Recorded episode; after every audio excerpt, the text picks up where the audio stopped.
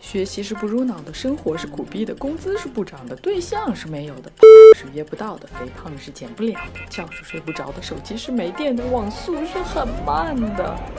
是时候用心灵鸡汤麻痹自己了。哎，不对，是用心灵鸡血。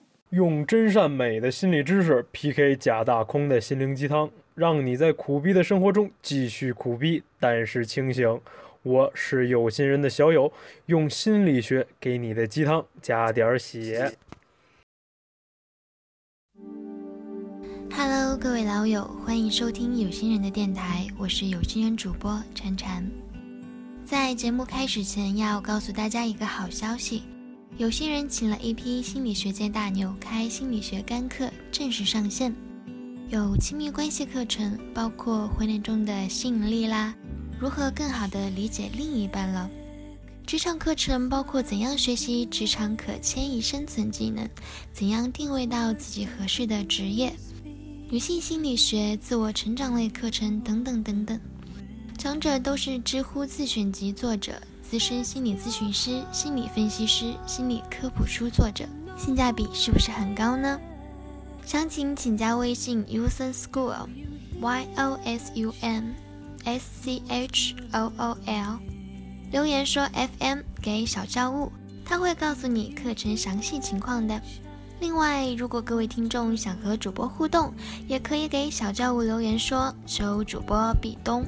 好了，今天要跟大家讨论的问题是：童年时的家动荡且无法给予自己安全感，成年后能做些什么让自己安宁下来？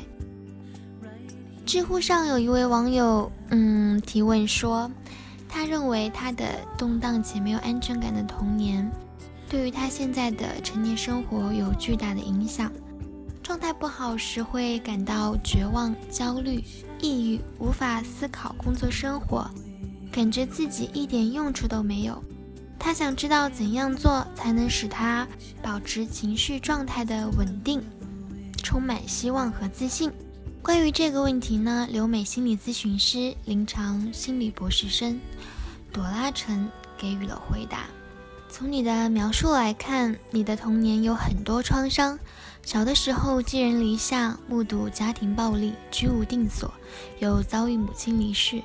你现在表现出来的情绪不稳定，回闪到以前的创伤经历，对于父母的愤怒、缺乏动力、无望感。都是典型的童年创伤后心理压力紧张症候群。我认为童年创伤是所有创伤中最令人心碎也最难以愈合的一种。最令人难过的是，多数人的童年创伤就像是你的经历，来自于最亲密、最信任的人。创伤对于孩子来说是特别难以理解的，因为他们理解的认知还没有能够让他们完全明白发生了什么事情。而且在大多数情况下，孩子是很无力的。他们对这个世界的认知和感受，只能依附于家庭中的成年人。咨询经历中，我接触的最多的就是经历过童年创伤的人群。无论现如今是白发苍苍，还是风华正茂，提起童年的创伤，就像是一块心里的疤被揭开了一样，轻者痛哭流涕，重者茶，重者茶饭不思，甚至轻生。常常听督导和老师说，创伤，尤其是童年创伤，就像是一个潘多拉的盒子，一不小心打开，痛苦、耻辱、愤恨、怨念就会像潮水一样涌了出来，把人淹没在痛苦的海洋中。所以，如果一个成年人以任何一种形式虐待了一个孩子，这对孩子的小世界来说是非常非常复杂的一种情况。首先，他会疑惑发生了什么；其次，他会自责，是不是我惹得他生气了，所以我才被惩罚；第三，他会羞愧，为什么这件事情会发生在我身上而不是别人身上？是不是我与别人很不同？第四，他会愤怒，我到底还应不应该爱他，应不应该相信他？也许还有很多其他其他的原因，在这儿一一列举。不过，显然这些问题他都没有办法得到答案，而且有可能这一生这个孩子都得不到这些问题的答案。有些创伤是没有办法原谅的，就像是你所描述的家庭暴力以及被家人忽视这样的事情。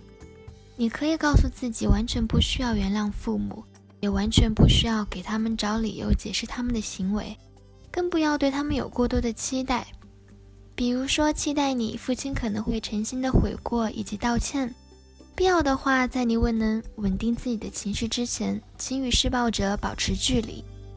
你要接受这样的事实：有不幸的事情发生在你的童年，而且这些事情给你现在的生活带来了很多负面影响。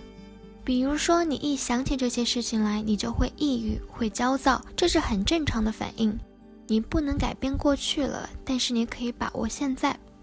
在抑郁或者焦虑的时候，不断的对自己说：“这很正常，这只是童年创伤后心理压力紧张症候群，总会过去的。”我并不需要每天都在情绪的最高点等正面激励自己的话，请不要榨着自己，找点快乐的事情来做，来分散自己对于过去创伤的注意力。要记住，人生本不是完美的，你可以与创伤共生。看你的描述，感觉还没有到病理性的程度，一般的心理谈话治疗就可以帮助到你焦虑和抑郁的症状。不知道你说家族遗传的精神病是什么病？如果是精神分裂症的话，如果你在十八到二十五岁之间并没有出现幻觉、幻象、幻听、肌肉紧张症等症状，你基本已经安全了。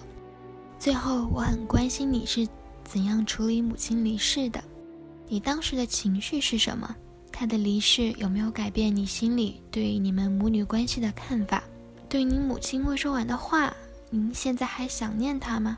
虽然你在这里一笔带过，但是我能想象到这件事情背后复杂的情绪和关系。最好找心理咨询师，帮助你整理和疏导自己对母亲离世的情绪和想法。好了，亲爱的听众朋友，这期节目也到尾声了。更多内容和有心人心理学课程信息，大家可以微信添加 Uson School。我是主播婵婵，那我们下周再见，拜拜。